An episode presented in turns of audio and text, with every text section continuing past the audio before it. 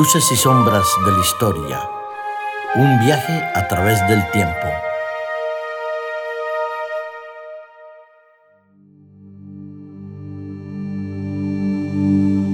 Es un placer y un privilegio disfrutar con vosotros de la presencia de un amigo, de un hombre cuya cultura, esencia y naturaleza lo hace entrañable.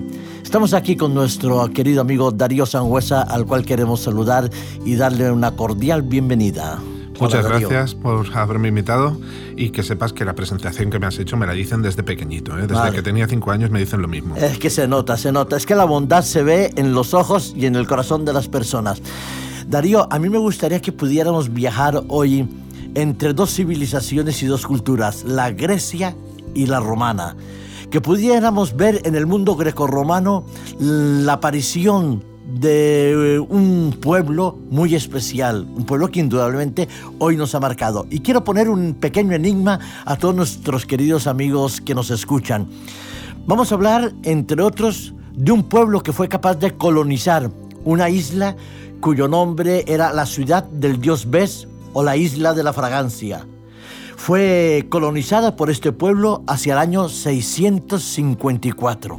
¿De quién 654 antes de Cristo. ¿De qué pueblo y de qué civilización vamos a hablar hoy? Nuestro amigo Darío creo que nos las puede presentar en este momento. Pues sí, verás, eh, normalmente la gente tiene la impresión de que después de la Grecia del gran Alejandro Magno viene el Imperio Romano. Y no es así la consecución de imperios, ¿vale? Así nos lo han enseñado también. Ya, pero hay una ciudad que entre esos dos imperios hizo un papel en la historia bastante, bastante importante y esa ciudad se llama Cartago. Cartago, una ciudad con dos puertos importantísimos, puesto que fue muy famoso también Cartago y los cartaginenses por ese dominio del Mare Nostrum, del mar Mediterráneo. ¿Nos puedes hablar un poquito cómo surge Cartago? ¿Qué historia o qué mitos y leyendas podemos encontrar al origen de la ciudad de Cartago? Sí, verás, eh, Cartago es un asentamiento fenicio, lo que ellos llamaban una factoría, ¿vale? Lo que nosotros podríamos entender como una colonia.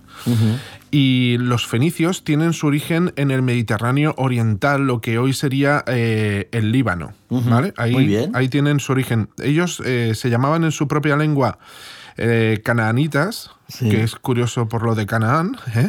y... Porque eso quizás nos proyecta hacia una historia bíblica sagrada muy liada al judaísmo, ¿no? La tierra de la Canaán, la tierra prometida. De hecho, eh, eh, su lengua es semítica, es reconocida como lengua semítica y tiene muchas similitudes con el hebreo, con el hebreo que hablaba el pueblo judío. Pero bueno, cuando los griegos hablan de los fenicios o de los canaanitas, ellos lo llaman fenicios, ¿vale? Entonces a nosotros nos llega esa, esa cuestión como los fenicios. Y es un pueblo que realmente resalta por su carácter de comercial o de comerciantes. Hoy en día, si alguno de nuestros oyentes conoce a alguien que viene del Líbano, seguramente esa persona tiene una profesión relacionada con el comercio. Digamos que lo llevan en sus venas. En su esencia. En sus venas eh, y en su mm, carga genética está comerciar, ¿vale? Y se extendieron por todo el Mediterráneo, incluso fundando la ciudad más antigua de Europa, Cádiz. Ah, pues muy bien. Así que nos encontramos ya inmersos en ese pequeño origen de Cartago, pueblo fenicio conocido y también implicado en la esencia y también en la historia de aquí de Hispalis, de España. Ahora quisiera preguntarte una cosa, su localización geográfica de la ciudad de Cartago, ¿dónde la podríamos situar eh, exactamente? Pues verás, eh, hemos hablado que sus, orígenes están en el territorio fenicio, en el Mediterráneo Oriental, pero resulta que cuando este territorio eh, decae, eh, no tiene la suficiente fuerza política, entonces Cartago, que está en el norte de Túnez, ¿vale? Lo que sería hoy Tunisia, allí establece su, su poder. Su núcleo, sí. Su poder, su ciudad y todo lo que nosotros entendemos hoy que sería todos los territorios de Cartago que implicarían el Mediterráneo occidental. Para que los oyentes nos entiendan, el Mediterráneo occidental sería desde, desde la bota de Italia, desde el tacón de la bota de Italia o la punta, Sicilia, Malta y ya conexión con África hacia el oeste. Que englobaría las islas de, mm, Sicilia, Cerdeña, Córcega, las Baleares, ¿eh?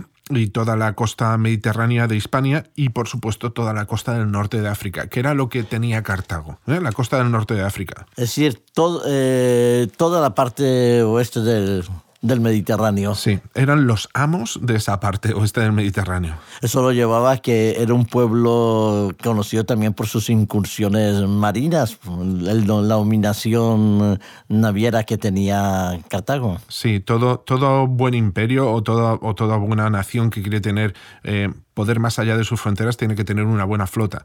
Y ellos ya la tenían de cara al comercio. Y por supuesto, para proteger al comercio tenían que tener una flota militar. Y esa flota militar era la que hacía posible que el comercio fluyera y fuese bueno, todo el mundo estuviese contento y todo el mundo tuviese dinerito. Eh, había una nave eh, que estuve leyendo, tratando de comprender lo que tú nos ibas a hablar, una nave guerrera, una nave de combate que era el Quinquerrene, ¿no? Una nave muy especial que era la que permitía esa dominación eh, en el Mediterráneo. Cartago como una ciudad importante, ¿tú nos podías describir un poco sus características de la ciudad de Cartago?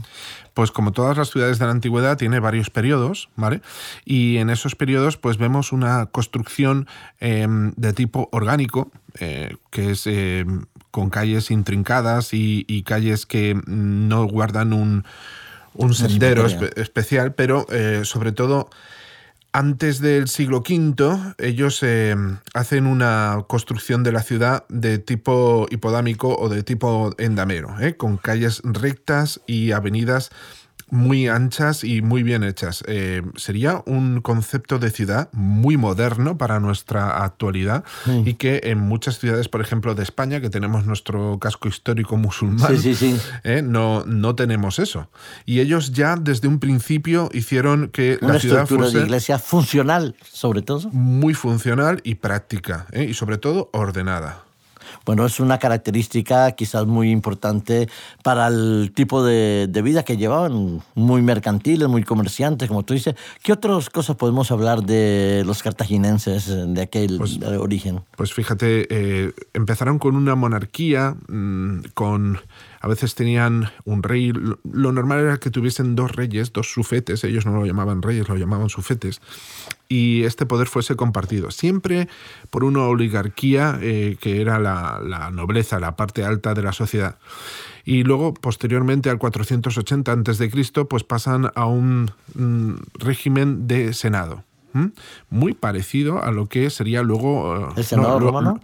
luego no, justo coetáneo, el Senado romano, muy parecido. Tenían aproximadamente 100 senadores, luego tenían unos pocos más que representaban cargos de importancia y luego tenían un consejo superior o un consejo de, gobierno compuesto por menos y que tomaba decisiones eh, que tenían que ser hechas muy rápidamente, ¿vale? Pero su, su modelo de gobierno era muy parecido a la República Romana con un senado que era muy influyente. Si tuviéramos que hacer una comparación con nuestros senadores y, nuestros responsables de, gobierno, aquí me meto en, camisa de once varas muy grande, eh, ¿tú crees que el funcionamiento era muy parecido al Senado o a la Cámara mm, contemporánea? Sí, porque todo esto se hereda de, las antiguas organizaciones tribales de, la raza humana, en las cuales siempre había un jefe que, dirimía sobre cuestiones eh, varias, y luego había un consejo de ancianos. El consejo de ancianos era el que tomaba las decisiones realmente importantes sobre religión y guerra. Todo eso lo, heredamos los seres humanos y eso pasa a la figura del Senado, tanto de Cartago como de Roma como de hoy en día. ¿vale? Eh, siempre tenemos una figura así.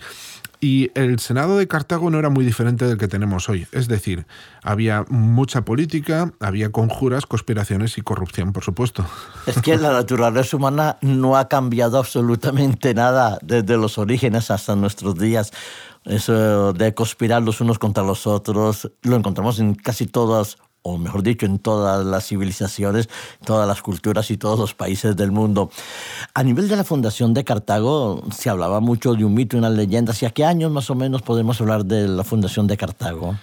Pues mira, las fuentes históricas directas mm, no quedan, no, no, han resistido mucho el paso del tiempo, sobre todo porque eh, cuando Roma en la Tercera Guerra Púnica vence a Cartago. Después hablaremos un poquito de la Guerra Púnica. Ellos establecen la damnatio memoriae o la destrucción de toda memoria de Cartago. Y eso implica también la destrucción de documentos literarios o documentos oficiales que hablasen de la fundación de Cartago. Así que las únicas fuentes que tenemos son fuentes indirectas directas y casi siempre de gente que se llevó mal con Cartago, como eran los griegos y los romanos.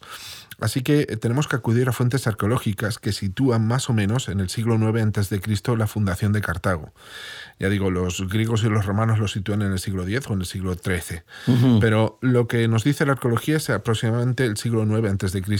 Y, y bueno, hay leyendas sobre la reina Dido y sobre Em, pues Eneas, y, Afrodita. Hay, hay muchas leyendas, pero contarlas aquí sería un poquito largo. No, pues, pero que no son, como tú dices, leyendas, pero más o menos podemos ubicar el origen de Cartago hacia el año siglo IX. 819, 827, antes pues, de Cristo. Pues son muchos siglos en los cuales eh, la historia se desarrolló. Has hablado de la monarquía griega, del tipo de gobierno que tenían, y sí me gustaría pues tratar de comprender un poco mejor la historia contigo y de ver, eh, puesto que habían enemigos de los cartaginenses, como eran los griegos y los romanos, eh, cómo se desarrollaron, por ejemplo, esas, esas guerras con los griegos, con el imperio griego, que, cómo influyó en Cartago. Pues mira, ellos tenían un conflicto sobre todo con Sicilia, con la, la parte occidental de Sicilia. Los griegos conocían a Sicilia como la Magna Grecia. Eh, ni siquiera recuerdos de Italia. ¿eh? ¿Vale? Eh, digamos que Italia comienza a tener, o Roma comienza a tener parte de esa, de esa isla de Sicilia en la Segunda Guerra Púnica con Escipión. Así que ellos primeramente se enfrentan con los griegos y hay tres guerras griegas que enfrentan a los cartagineses con Grecia y en esas tres guerras griegas pues los cartagineses no salen muy bien parados, aunque eh, tampoco son expulsados completamente del Mediterráneo occidental. Digamos que Grecia se defiende y se sabe defender y Cartago pues eh, sigue en su, en su posición de dominio sobre el Mediterráneo occidental y no, no hay más. Eh, lo importante es cuando viene, cuando viene Roma. Bueno, ahora entra en el panorama eh, el Imperio Romano. Eh, entró en el panorama porque ya estaba, pero en ese conflicto con Cartago, ¿cómo se desarrollan esas famosas tres guerras púnicas? Porque todos hemos oído hablar de las guerras púnicas y quizás no entendemos muy bien o no llegamos a asimilar muy bien los diferentes periodos y la influencia de esas tres guerras púnicas sobre el mundo contemporáneo. Pues mira, eh, la Primera Guerra Púnica es sobre el territorio de Cerdeña y la verdad es que mm, ella, ellos estaban luchando contra, contra Roma precisamente porque Roma quería ese territorio. Igual eh, que... ¿Hacia qué años, perdón, hacia qué años más o menos nos situamos en la Primera Guerra Púnica? Pues eh, hacia mediados del siglo III antes de Cristo. Unos 260 años antes de Cristo, más o menos. Sí. Y luego eh, tenemos la Segunda Guerra Púnica, que es yo creo que la que pasa a la historia, la que también eh, hace famoso a Sagunto ¿eh? en, todo el mundo, porque esa, esa Segunda Guerra Púnica comienza con un tratado en el cual los cartagineses y los romanos, que son los, por así decirlo, los recién llegados a Hispania, se reparten el territorio de Hispania y todo lo que hay al sur del Ebro eh, pertenece a, Cartago y todo lo que hay al norte pues pertenece a Roma. Y resulta que Sagunto era ciudad aliada de Roma y, como todos sabemos, pues Sagunto está al sur del Ebro, algunos, algunos cientos de kilómetros al sur del Ebro. Entonces... Unos 300 kilómetros al sur del Ebro. Más o menos 200 y pico por ahí. Sí. Eh, el caso es que eh, Sagunto, cuando se firma este tratado, eh, pide ayuda a Roma. Roma no quiere ser el primero en romper el tratado.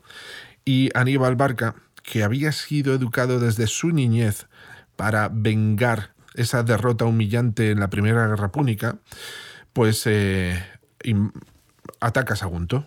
Ataca Sagunto con un sitio, un, cerco que pone a la ciudad porque Sagunto tiene un castillo prácticamente inexpugnable, entonces es, tontería ir a, atacar ese castillo. Ellos establecen un cerco y mm, metódicamente establecen un cierto ataque eh, sobre un punto determinado, ¿vale?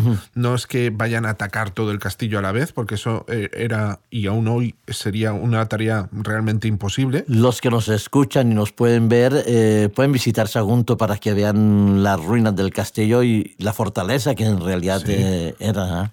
Y aquellas personas que nos escuchan desde muy lejos pueden hacer alguna visita virtual desde las páginas web del ayuntamiento. El caso es que si tuviésemos la capacidad de ataque que tenía Aníbal en aquel momento, sería un poquito frustrante ir hacia Sagunto porque tenía un ejército enorme y solo podía atacarlo metódicamente por un lado. ¿Vale? Y bueno, existen varias leyendas acerca de, la derrota de Sagunto y la verdad es que mm, todas ellas hablan de una resistencia heroica. De hecho, cuando se vence la Segunda Guerra Púnica, Sagunto es una de las primeras ciudades federadas que obtiene la ciudadanía romana, fuera de Roma. Y eso significaba en aquel tiempo ser ciudadano de primera. Eh, nosotros podemos constatar hoy en día la manera como la influencia romana dejó sus huellas aquí en Sagunto, porque no hay terreno que uno no levante una piedra cuando se encuentra con una ruina romana. Eso es eh, bastante interesante. Bueno, el tiempo avanza, desafortunadamente nos encontramos mm, al menos en esta parte. Creo que sería necesario volver en otros momentos. Ya hemos visto las guerras púnicas.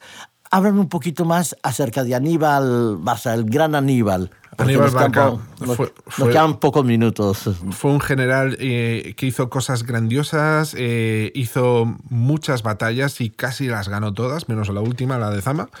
Y la verdad es que se encontró de frente un general romano, Escipión, que puso en práctica una cosa que hoy conocemos como pensamiento lateral, sí. pero eh, que la verdad ha servido para afrontar muchas batallas, por ejemplo, en la Segunda Guerra Mundial. Me explico.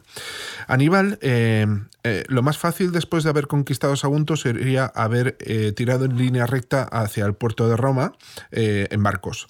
Pero él no hace eso. Es un gran estratega militar, hay que reconocerlo. Él lleva a todo su ejército con 40 elefantes a través de los Pirineos, a través de los Alpes y empieza a entrar por el norte de Italia ganando mm, bastantes batallas. El caso es que toda, todo ese periplo de Aníbal, que no es fácil, pues eh, lleva a, Aníbal prácticamente a las puertas de Roma. ¿Eh? Aníbal eh, establece una serie de, batallas por todo alrededor de Roma, incluso llegando al sur de Italia, al sur de la bota de Italia. Y Escipión eh, ve muy claro que enfrentarse a Aníbal es perder. Así que decide cortar sus suministros en Hispania. Y a partir de ahí conquista Cartago Nova, que era la. o Carhadast, que era la capital de, de Cartago en Hispania. Y a partir de ahí, pues eh, Aníbal empieza a haber recortado sus suministros y Escipión, en vez de plantarle batalla en Italia, le planta batalla en, el norte de África. Así que Cartago llama a Aníbal y por fin Aníbal es expulsado de, de, Italia, pero porque Cartago lo ha llamado. Y allí en la batalla de Zama hay una serie de estrategias muy bonitas que sería muy bonito desarrollar aquí. Pues lo desarrollaremos en un próximo programa. Me parece que es que nos dejas con, con la miel y el sabor dulzón en la boca para poder degustar el plato que has anunciado a continuación. Mira, la verdad que es muy importante esa estrategia. Aníbal indudablemente fue un gran estratega. Algunos eh, historiadores lo llegan a comparar a Napoleón Bonaparte Sí, la de la estrategia Napoleón, esa eh, campaña hacia de expansión de, del imperio napoleónico eh, se parece bastante a Aníbal y creo que fue y, tuvo una gran influencia Aníbal sobre muchos estrategas militares de hoy en día. La verdad es que eh, Publio Cornelio Escipión también fue un grandísimo estratega y estudiar a los dos es, una maravilla. Vale, pues muchas gracias Darío por hacernos viajar un pelín, un poquito de tiempo sobre eh, Cartago y el imperio cartaginense. Quiero decir a nuestros queridos amigos radioyentes eh, y aquellos que nos escuchan por internet que es necesario que nos podamos despedir, dándole gracias a Darío. Seguro que volveremos a avanzar sobre este y muchos otros programas y resuelvo el enigma del comienzo que lo dejé colgando. ¿Cuál es esa ciudad que fue conocida como una ciudad dulce, que fue conquistada por los cartagineses hacia el año 654 eh, aproximadamente antes de Cristo? Pues bueno, esa es la ciudad, la bella ciudad de Ibiza, la isla de Ibiza. Así es que vamos a visitar la historia en la vida práctica. Muchas gracias a todos vosotros, muchas gracias al personal técnico de nuestro estudio y esperamos que muy pronto podamos encontrarnos contigo, Darío. Hasta muchas gracias. Hasta pronto.